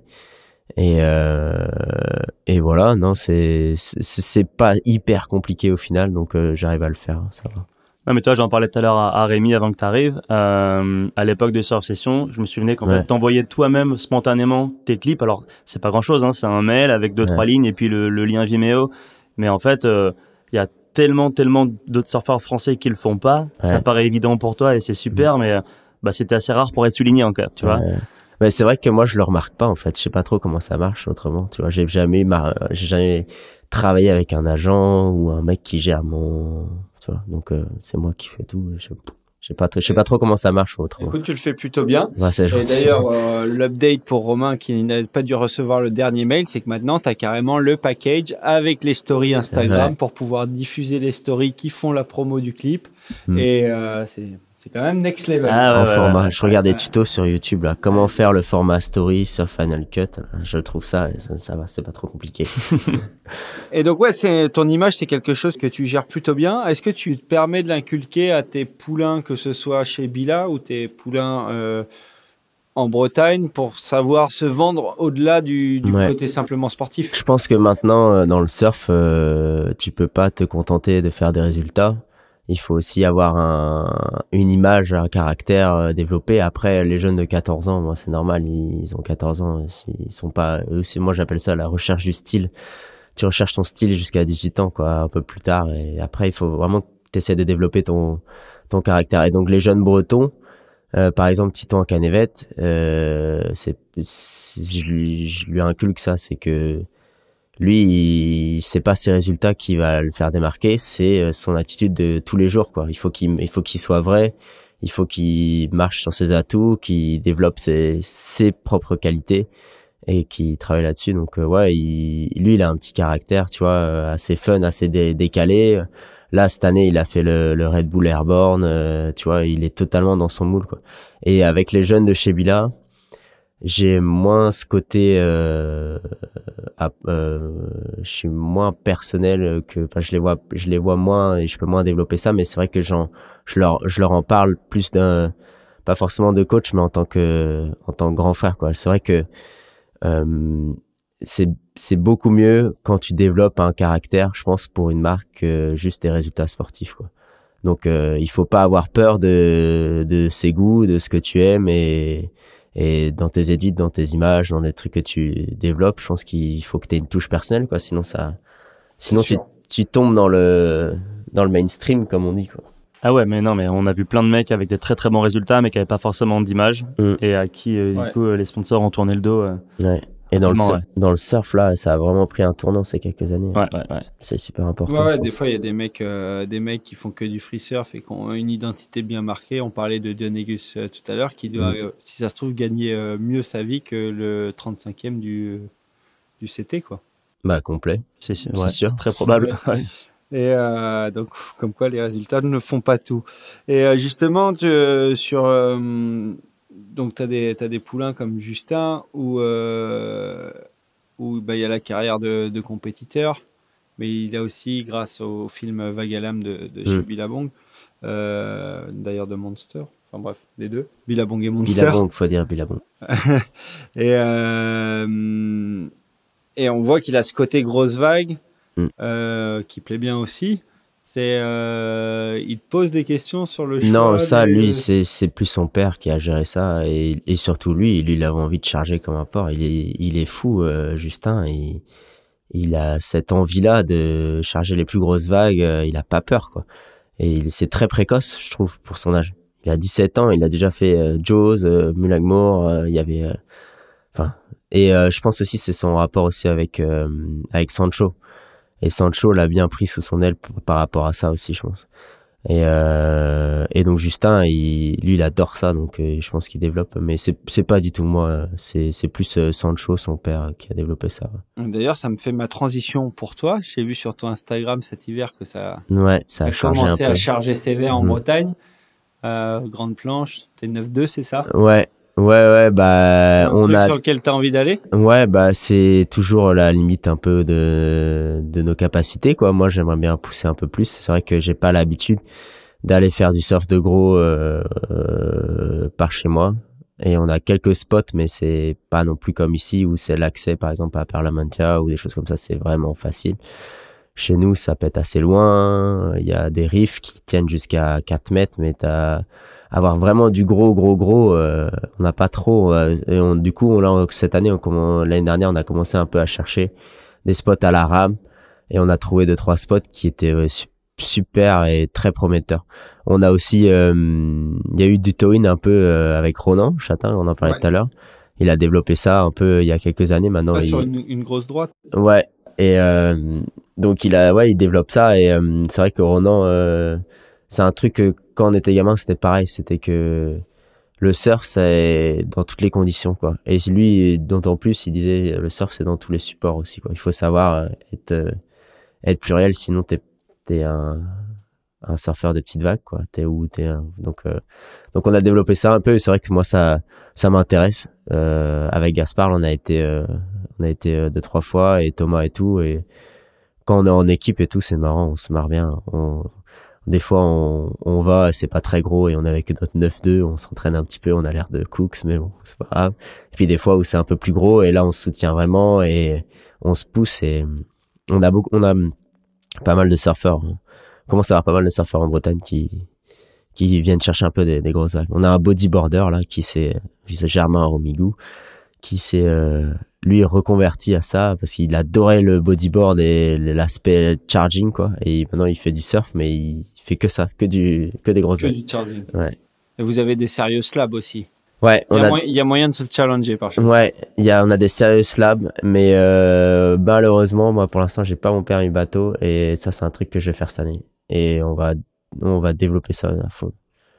On a plein de vagues qui sont euh, accessibles mais ce serait mieux d'avoir un jet quoi. Ouais. pour prendre des vagues et être à l'aise et s'entraîner et puis après retourner à la rame avec une board peut-être plus petite mais au moins t'as compris comment le spot marchait.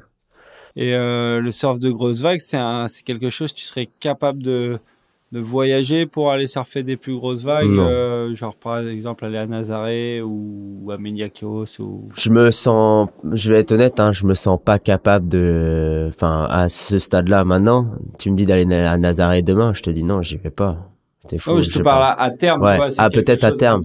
de- ouais Développé ou pas pour l'instant moi j'aime beaucoup les barrels j'aime beaucoup faire des tubes Mais euh, si t'as, ouais, pourquoi pas, euh, pourquoi pas. Ça peut être un challenge que, mais pour l'instant, je fais étape par étape. Je vais d'abord aller charger chez moi, après charger peut-être sur des spots un peu, et après j'irai à Nazaré et me tuer quoi. Mais euh, pour l'instant, je vais y aller étape par étape, parce que sinon, je vais arriver là-bas et je vais fracasser comme n'importe qui. Voilà. Bon, on repart dans des eaux un peu plus chaudes et des vagues un peu plus petites pour le deuxième morceau de l'émission. Le morceau, c'est celui du clip Life is Better in Board Short de Billabong. Ça tombe bien, Yann. Il est sorti il y a quelques semaines, mais il a cartonné et pour cause, en fait, il y a Italo Ferreira, Tyler Warren et encore Ethan Osborne euh, qui démonte méthodiquement des spots de Polynésie française. Euh, le clip est absolument à voir et si vous l'avez pas encore regardé, le lien est dans la description. Le morceau c'est Gay Human Bones de Harlem, histoire de bien mettre la patate et on se retrouve tout de suite après.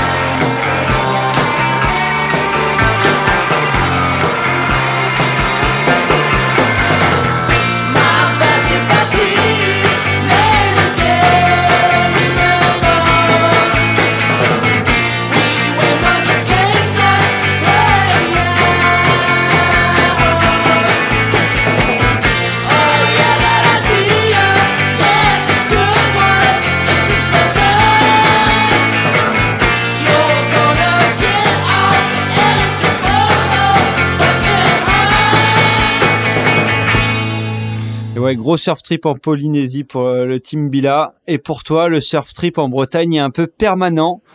Et ouais, il faut faire des bornes. Je parlais avec euh, Gaspard l'autre jour, l'arseneur, donc ton pote, qui me disait qu'une année, il avait mis 20 000 bornes à sa caisse, rien Ouais. que sur la région bretonne. Ouais, mais c'est ce qu'on fait tous les ans. hein.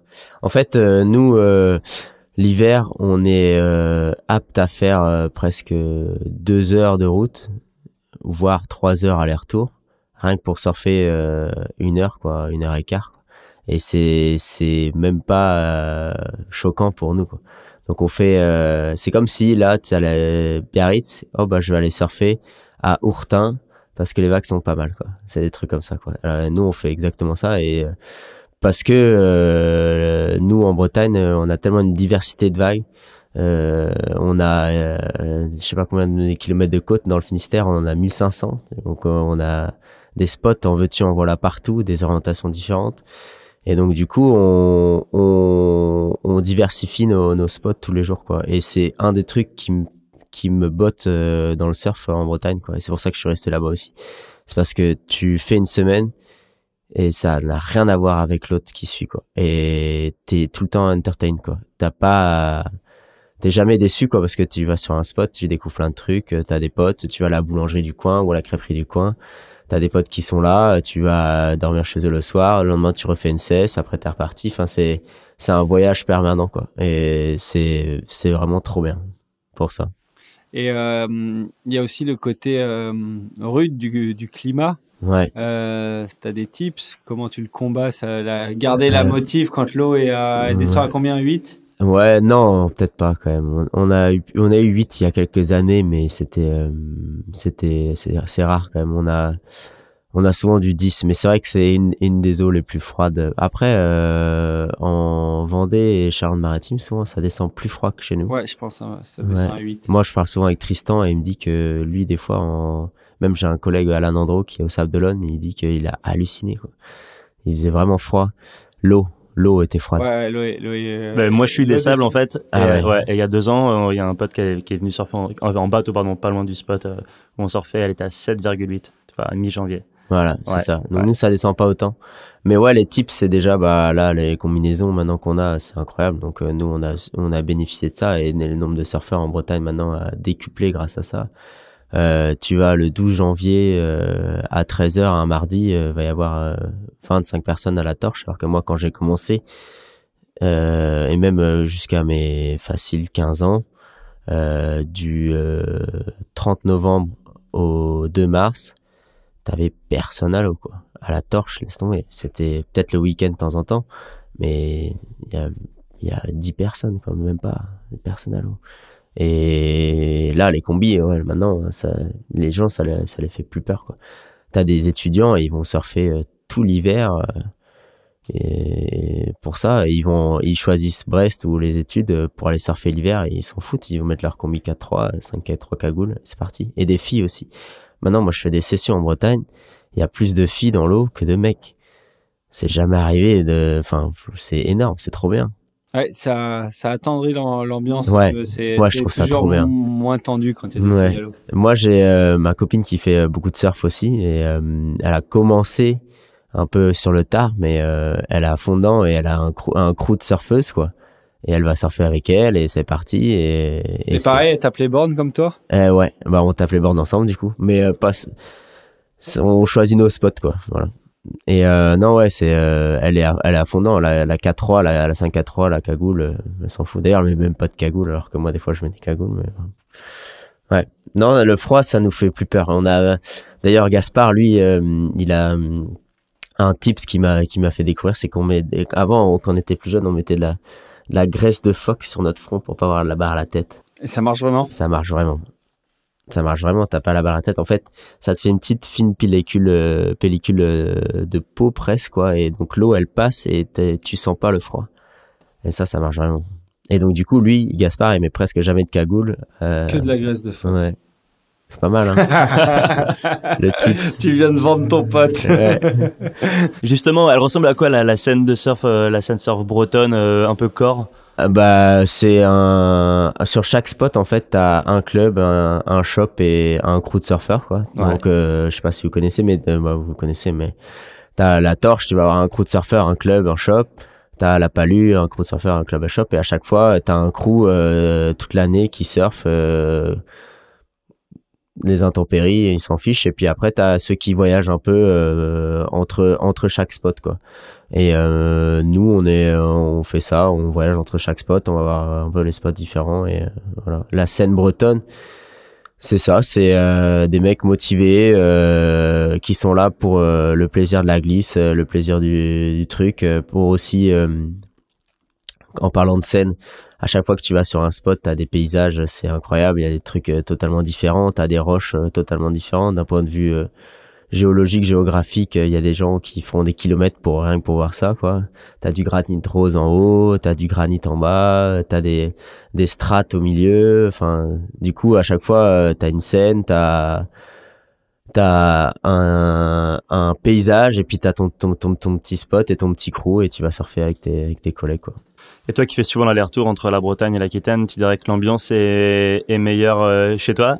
Bah oui, mais après, moi, je suis un peu chauvin, mais non, euh, moi, c'est vrai que l'Aquitaine, euh, j'ai, enfin, surtout Osgore et tout, c'est vrai que à l'époque, quand je venais, quand je descendais, ce côté pin, forêt, euh, tu marches sur la plage, il n'y a pas grand monde, t'as des bandes, ça parfait. euh, je trouve que ça, ça, ça, c'est un peu perdu, quoi. Maintenant, t'es obligé de faire des kilomètres un peu aux alentours de, de la zone pour essayer de trouver un truc tranquille et, euh, Maintenant, il y a le fat bike. Ouais, et ça, c'est ouais, ça, c'est la révolution pour vous. Ça, c'est, euh, enfin, pour eux, pour vous, euh, c'est, euh, c'est top ici. C'est vrai que hum, le fat bike là, c'est un, un truc révolutionnaire. Et je comprends pas que ça n'ait pas été inventé avant. C'est, euh, c'est trop bien. Mais euh, non, moi, ce, le côté euh, pain, euh, l'odeur des pins, passer sous les pins, euh, tu passes la dune et derrière il y a un petit spot, ça, j'adore. Mais c'est vrai que je trouve que l'ambiance chez nous, et surtout peut-être l'hiver, c'est vrai qu'ici, l'hiver, enfin, moi, je dirais que l'hiver est rude ici. Parce que d'une, t'es un peu excentré des grandes villes, il y a pas grand-chose. Après, Biarritz, moi, j'ai fait Biarritz, euh, c'est quand même plus sympa, je pense, l'hiver. Plus facile, quoi. Mais chez nous, euh, c'est vrai que l'hiver n'est pas si rude que ça, quoi. Parce que t'es là, euh, tu vas, tu vas faire ton surf, euh, c'est assez peinard, il y a, il y a pas il y a pas il y a du monde à côté euh, c'est c'est il y a une belle scène si tu prends un fly bah tu vas te balader ou tu vas tu vas voir le coin et Ouais. voilà quoi Et l'ambiance à l'eau, plutôt entre surfeurs, là?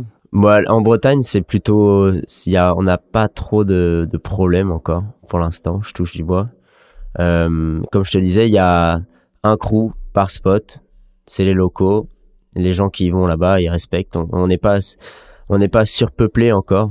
Il y a quelques spots qui sont peuplés, mais on n'est pas surpeuplé comme ici.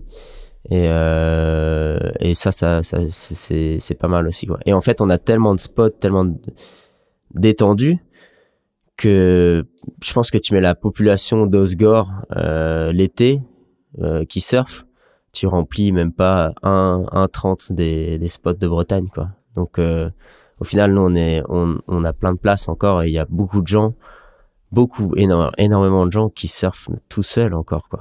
Vraiment, j'en connais plein, des ermites, là, ils vont, ils ont leur, ils mettent euh, leur, leur 654, ils ont des 654 et ils surfent toute la journée, cassoulet le midi, euh, froid dans la voiture, et ils surfent tout seuls toute la journée. Et ça, il y en a plein en Bretagne, des mecs comme ça. Ça, c'est le Graal pour les mecs ici, en fait. Ouais, ouais, ouais, mais chez nous, en fait, c'est, c'est, il y a, il y a, il y a même pas de question de, de, de surpeuplement encore. Enfin, pour l'instant, quoi. Après, on va voir comment ça évolue, mais je pense Pourtant, que, vous avez quand même, euh, il y, a, il y a un gros tourisme euh, de surfeurs provinciaux ou non qui travaillent maintenant à, à Paris Hmm. et qui, Qui vont aiment plus le en surf Bretagne, et ouais. qui viennent beaucoup en Bretagne pour surfer. Ça, la cohabitation se passe bien. Moi, je ouais, connaissais des clubs de surf parisiens ouais. qui se faisaient des grandes virées à 10-15 euh, en, en Bretagne pour surfer. Ça... Moi, bah, Maintenant, ils vont en Vendée. ouais, non, ouais, pour, pour l'instant, euh, pour l'instant, ça va. hein. Enfin, moi, j'ai, j'ai jamais vu de soucis euh, particuliers. Euh, les seuls soucis que t'as, c'est des fois, t'as des, des surfeurs euh, bretons ou des surfeurs locaux qui on voit tellement de personnes.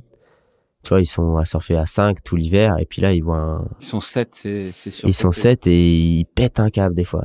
Et hum, ça, c'est malheureux. Souvent, c'est des mecs qui sont pas très forts et qui ont jamais vraiment bougé. Et ça, c'est le seul problème. Mais c'est très rare, quoi. C'est très rare.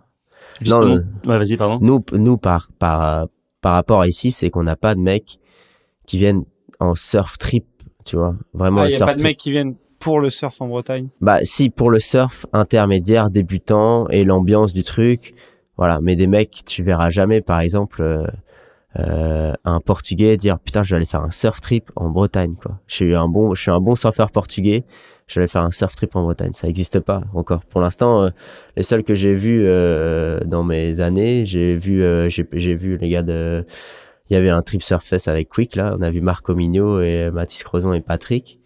Mais c'est les, c'est les derniers qu'on a vus qui ont été faire un surf trip image en Bretagne. euh. Enfin voilà. Donc euh, ça c'est top, on est on est on est assez peinard et même moi je suis même friand. Ouais, d'ailleurs, vous êtes super accueillant. Moi, je sais que le- tous les événements que j'ai eu l'occasion de, de faire en Mm. Bretagne, il y a un super accueil. Mm. Euh, il y a un super accueil des surfeurs étrangers en Ouais. Bretagne en règle générale. Bah nous on est friand de ça parce que enfin on adore le surf, on adore les, les gars qui fracassent donc euh, s'ils viennent de fracasser notre spot, euh, c'est hyper inspirant. Donc moi je suis friand de voir des mecs débarquer et fracasser mon spot. Moi je, par rapport à d'ailleurs une compétition là qui s'est créée à la Torche, le Pro Junior, là, ça fait deux ans maintenant. Mais c'est incroyable pour nous, c'est incroyable pour nous. La communauté surf a que en bénéficier quoi. Tu vois des mecs qui fracassent ton spot, les gamins ils sont là mais putain mais Il y avait euh, à l'époque, il y avait un, ouais il y avait un une EPSA, ouais, ouais. à la torche qui était bien coté et tout Ouais, ça, ouais. et, Ouais. et qui avait été QS, je crois, quand les EPSA étaient passés QS. Ouais. Mais moi, j'ai pas bénéficié de ça. J'ai, j'étais la génération d'après.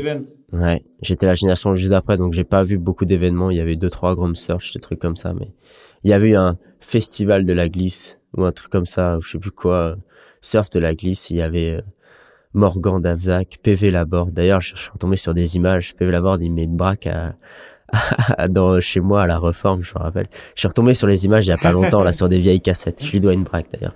Mais euh, non, voilà. Tu t'en occuperas à la gravière Ça, demain. ouais, peut-être pas quand même. Je vais peut-être le faire. euh, non, on verra.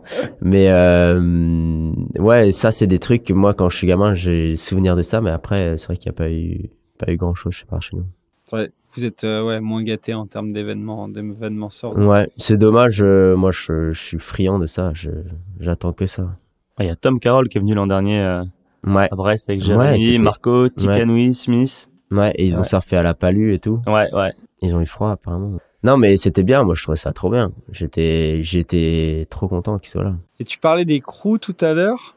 Toi, tu es, es originaire de Quimper. Ouais, Ça? je suis né à Quimper. Et donc, je suis né à quel est Quimper. ton crew? C'est Quimper Alors mon, ou... mon crew, mon crew c'est le la torche. C'est Ouais. ça mon crew. C'est que le, le spot le, le, le plus fréquent, le plus consistant quand tu habites à Quimper, c'est la torche. Et puis c'est le spot le plus connu. Donc moi j'ai j'ai j'ai évolué à, à la torche. Et de toute façon à la torche y a pas à Quimper il y a pas la mer donc euh, on allait faire du surf rivière à l'époque, je me rappelle avec Gas. Mais en fait euh, ce qui est marrant c'est que Gaspard, moi, mes frères et ses frères à Gas, les Gaspard, il a aussi deux frères, pareil. Et donc, on était à peu près les mêmes âges. Et il y a aussi euh, une- la famille Cornec, avec Hugo Cornec. Mais bon, lui, il a beaucoup été présent quand on était ado. Maintenant, il a, il a un peu quitté, et il revient un petit peu surfer, mais euh, Ouais, C'était le protégé de Jean Quette. ouais, voilà, à l'époque. Et donc, en fait, on est voisins. On est genre, euh, on habite euh, à, à 10 pas l'un de l'autre à Quimper. Et donc, on allait tout le temps faire les, parce que c'est quand même à une demi-heure de route de, c'est comme si quelqu'un, enfin, je sais pas, une Ouais, mais demi-heure. déjà, la torche, c'est bien à 15 minutes de route du premier. euh, du lieu de premier bon bled, ouais. Ouais. maintenant, moi, à Pamar, il y a beaucoup de gens qui habitent à Pamar maintenant, mais bref. Donc voilà, donc on faisait la route ensemble et en fait ça c'était mon crew quoi. On allait avec mes frères et ses frères et les- leurs, leurs frères, on, voilà. et on allait à la torche et on rejoignait le crew de la torche et on s'est tout de suite intégré et on, on fait partie de la torche quoi. C'est ça le crew. Et en parlant de crew, on a vachement parlé tout à l'heure de tous les bons surfeurs bretons, y compris la- les nouvelles générations là. Mm. Il y en a dont on n'a pas parlé. On a évoqué tout à l'heure Renus, mais c'est Aurel Jacob et Owen et euh, Mm. le Goff. Et du coup, le crew qu'ils ont monté tous les trois et euh, Lost in the Swell qui a cartonné. Ouais. Quel regard toi tu portes là- là-dessus euh? Bah moi je trouve ça énorme. C'est un, en fait c'est un, c'est leur rêve déjà. C'est un peu le truc. Euh, Ronus c'est c'est un, c'est son projet. euh, il voulait faire ça depuis vachement longtemps. Et euh, Aurel et, et aussi c'est pareil. J'appelle Ouin parce que enfin comme ça que j'appelle. Euh, Nono d'ailleurs, Nono et Ouin Et euh, non, le Cineswell c'est c'est trop bien. C'est exactement euh, l'image qu'il faut pour euh, pour les surfeurs bretons quoi. C'est des c'est des aventuriers, c'est des mecs qui qui bravent les mers, qui bravent les terres. euh, donc c'est Qui c'est top. déconne. qui déconnent, qui sont hyper drôles et qui qui surfent en plus. Donc euh, ouais, c'est parfait. Moi, euh, je suis euh, à fond euh, et je suis à fond derrière eux pour leur projet. C'est top. T'aimerais en top. faire un avec eux? Ouais, tu serais vu J'ai euh, pas le droit, j'ai pas le droit, ils ont pas le droit de guest. Non, on a fait un petit peu, mais euh, non, non, euh, c'est comme il disait, Ronus, c'est pas du tout euh, la même chose, quoi. Du coup, les gens se perdent, se perdront un peu, mais c'est vrai que moi, j'aurais, j'adorais faire ça. J'adorais faire un trip, euh, rien qu'en bateau, partir, faire un trip. Moi, euh, j'ai le seule expérience de beau trip que j'ai, c'est au Montaway.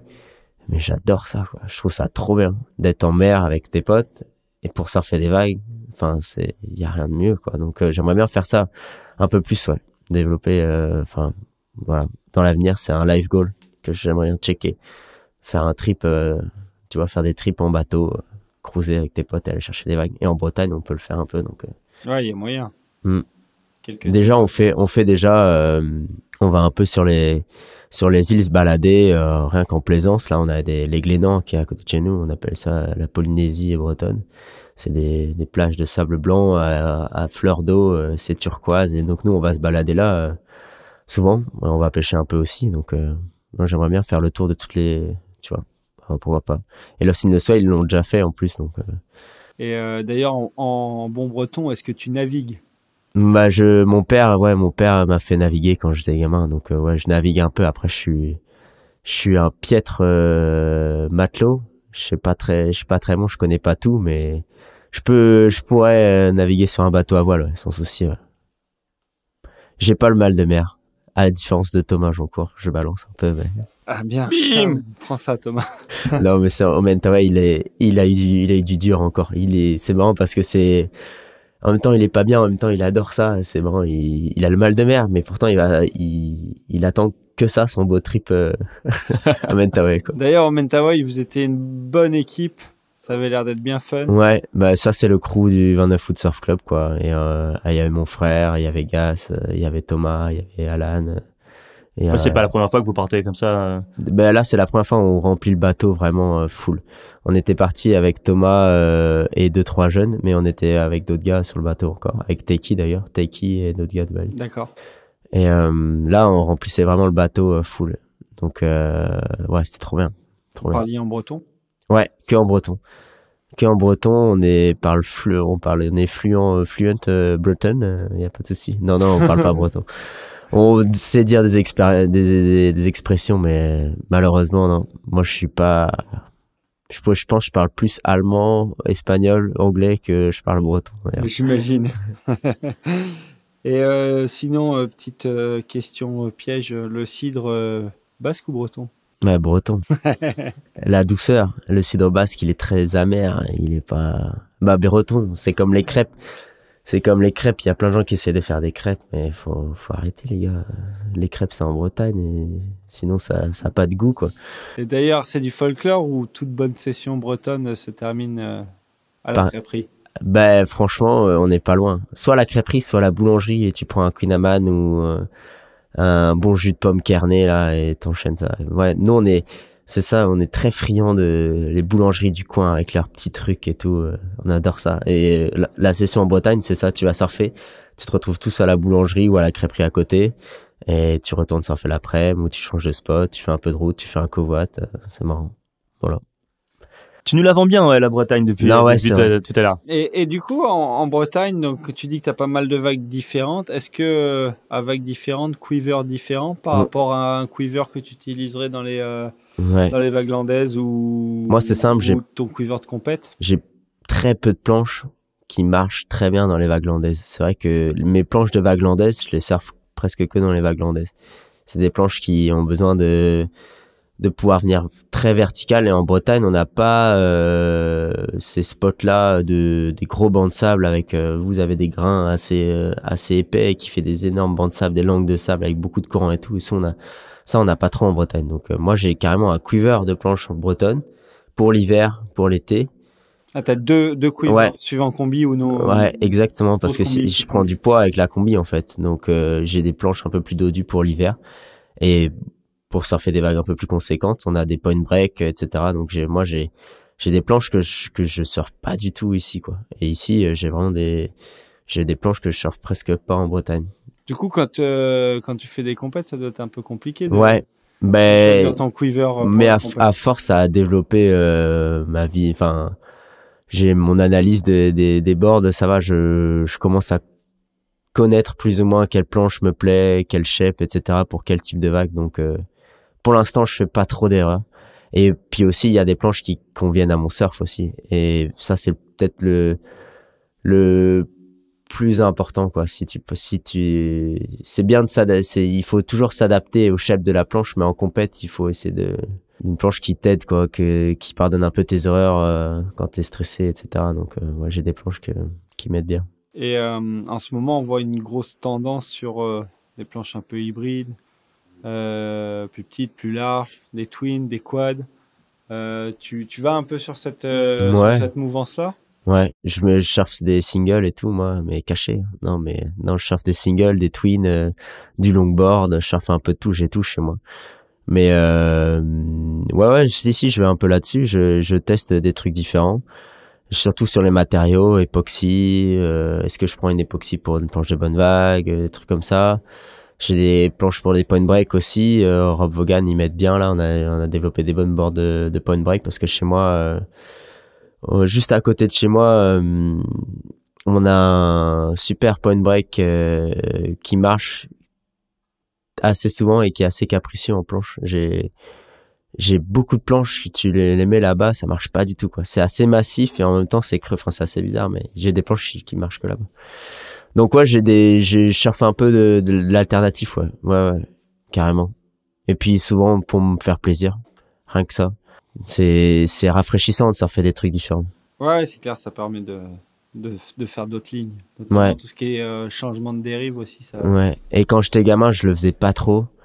Et c'est un truc que j'aurais peut-être dû commencer plus tôt. Quand t'es gamin, t'es un peu là, ouais, non, euh, les singles, c'est pour les hipsters, euh, les twins, c'est pour les, les drôles, le longboard, c'est pour, mais c'est vrai que je, je- j'essaye, j'essaye un, un peu de tout et, et c'est assez rafraîchissant de temps en temps. Mais c'est vrai que j'ai même essayé le foil, j'ai essayé plein de trucs, mais T'as réussi? Le foil? Ouais. J'ai réussi un, un petit peu, mais dans les vagues, j'ai pris des boîtes énormes. J'aimerais bien essayer euh, sur des, des au large ou sur des. Nous chez nous, on a plein de spots comme ça euh, qui pètent un peu au large sur des riffs sans vraiment péter. Et donc du coup, tu pourrais surfer la houle et tout. Ça serait bien. Mais j'ai pas le temps en fait. Je, je trouve pas le temps de sortir ma session de foil encore. T'en as un? Non, non, non, j'en ai pas. Mais je peux emprunter. Mais c'est vrai que moi, euh, au bout d'un moment, euh, c'est vrai que le shortboard et ce que t'apporte le thruster et le shortboard, euh, ça ressort toujours. Et c'est vrai que même quand, pour l'instant, même quand il y a 50 cm et que c'est un peu pourri, des fois j'aime bien me sortir mon, mon shortboard et me faire du mal et essayer de, de bourriner. Ouais, voilà, ouais. Je suis assez passionné par ça. Et on enchaîne maintenant avec une des rubriques classiques de l'émission, le coup de pression ou une histoire bien flippante de surf. Yann, je suis sûr que tu en as une très très bonne à nous raconter. Ouais, bah, euh, on en a eu plusieurs, euh, mais je vais rester sur euh, la Bretagne et euh, notamment une session de gros euh, il y a peut-être un an et quelques et euh, donc euh, on s'était dit on, on a envie de prendre des vagues à la rame euh, et pas batailler. Et donc euh, il y a une session où on est arrivé au bord. C'est assez loin toujours les spots chez nous c'est toujours un peu loin. Et euh, Gaspard qui me fait mais non il y a deux mètres euh, même pas deux mètres cinquante. Bataille pas tu prends ta 8-6 euh, non c'est même ma 7-2 j'ai une 7-2 c'est ça 7-2 ou 9-2 donc c'est toujours il y a un grand un grand écart quoi et lui euh, il me dit ouais prends ta 7-2 euh, t'es sûr putain ça a l'air gros pourtant J'ai- il me fait non non prends ta 7-2 ça va le faire et tout. Je fais, wow. ok bon je prends la 7-2 et lui, il prend une euh, planche un peu plus grande, bref, et euh, on arrive là-bas, et en fait, euh, il y avait carrément des vagues, il y avait presque, moi c'est le un des, des, des, une des sessions les plus grosses que j'ai faites en Bretagne, il y avait 4 mètres euh, aux séries, et moi j'étais en 7-2, j'arrivais pas à prendre de vagues, je bataillais, euh, j'étais obligé d'aller à l'intérieur, Gas il venait à l'intérieur aussi avec moi, et puis on, se, on, on tout se plus ou moins bien, on n'a pas, on n'avait pas bouffé trop de séries. Et, euh, et voilà, donc on se marrait, on était à l'intérieur et tous les autres, ils étaient, les 9 2 ils étaient un peu plus, un peu plus au large, donc euh, tu vois. Et euh, Gas, il me fait, euh, à chaque fois, je disais, putain, là, il y a une série quand même, parce que Gas, il est toujours très, euh, il est un peu couillu et il est toujours très, euh, à pousser, oh, ça le fait, c'est bon. Et moi, je suis, le- plus le, peut-être un peu plus le réfléchi dans ce moment-là, et je fais, il y a une série, là, on va ramasser, on est à l'intérieur, euh, sur le, sur le riff, et il me fait, mais non, non, c'est bon et tout. euh. Et je fais, putain. Et là, je, j'étais juste un peu devant lui, je passe la vague, et là, je fais, putain, on va ramasser, c'est terrible.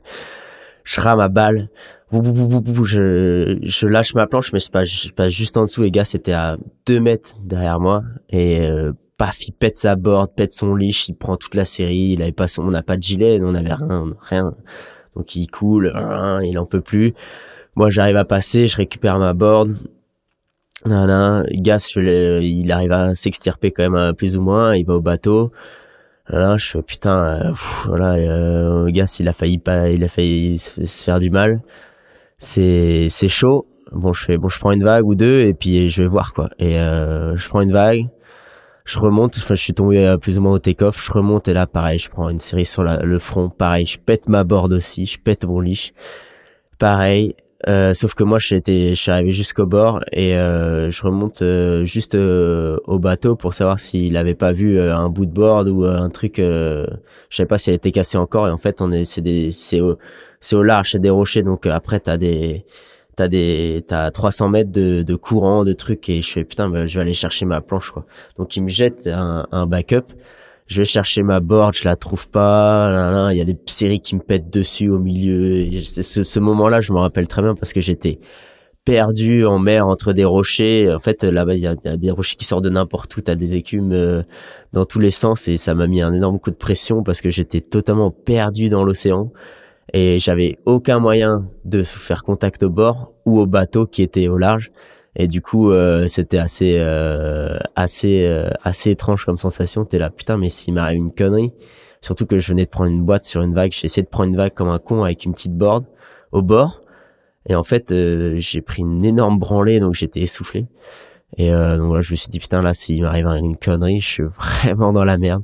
Et au final, j'ai retrouvé la board, tout s'est bien passé, on est allé au bord. Gas, il m'a rejoint, il a pas trop bouffé, et tout s'est bien passé, il n'y a pas eu de casse, et on a fait, on a eu des, Gas, il a eu presque les, les plus grosses vagues euh, à la rame, euh, à ce moment-là, euh, en Bretagne. Il y a des deux, trois photos qui sont sorties, mais on a gardé deux, trois trucs euh, en réserve. Donc voilà. Mais c'était euh, gros coup de pression. Ça va, ouais. Ça va, ouais, c'est bien flippant. Genre, on on s'imagine l'atmosphère. Moi, j'étais en apnée ouais. depuis deux minutes.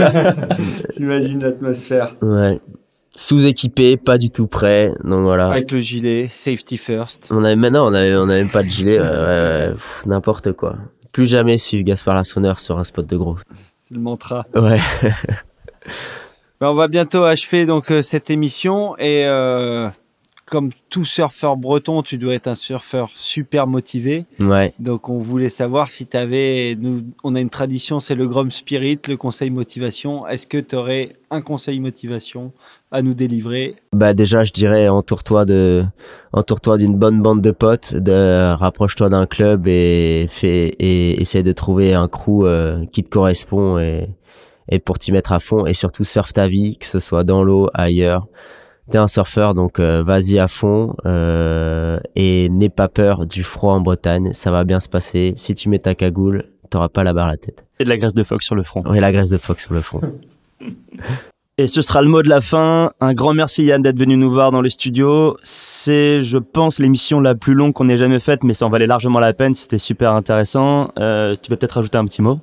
Ouais, bah, je voulais déjà vous remercier, les gars. Merci Rémi, merci Romain, à la technique aussi. Euh, non, merci beaucoup. C'était super intéressant. C'est vrai qu'on est passé dans, dans toutes les cases possibles. Donc, merci beaucoup et merci de penser à la Bretagne parce que tout le monde ne le fait pas. Donc, merci pour vous. Merci à ça. Bah cool et un gros big up à la scène, à la scène bretonne. C'est vraiment plaisir, on l'a dit, de, de recevoir quelqu'un de, de chez vous, en espérant avoir le temps un jour d'aller directement sur place et de, de faire pourquoi pas une grosse émission avec, euh, avec tout le monde. Ça pourrait être très très cool. On garde ça dans un coin de nos têtes. En attendant, tout ce dont on a parlé, on a parlé d'un paquet de choses, euh, est à retrouver dans la description de- des épisodes, que ce soit sur SoundCloud ou iTunes ou même Spotify.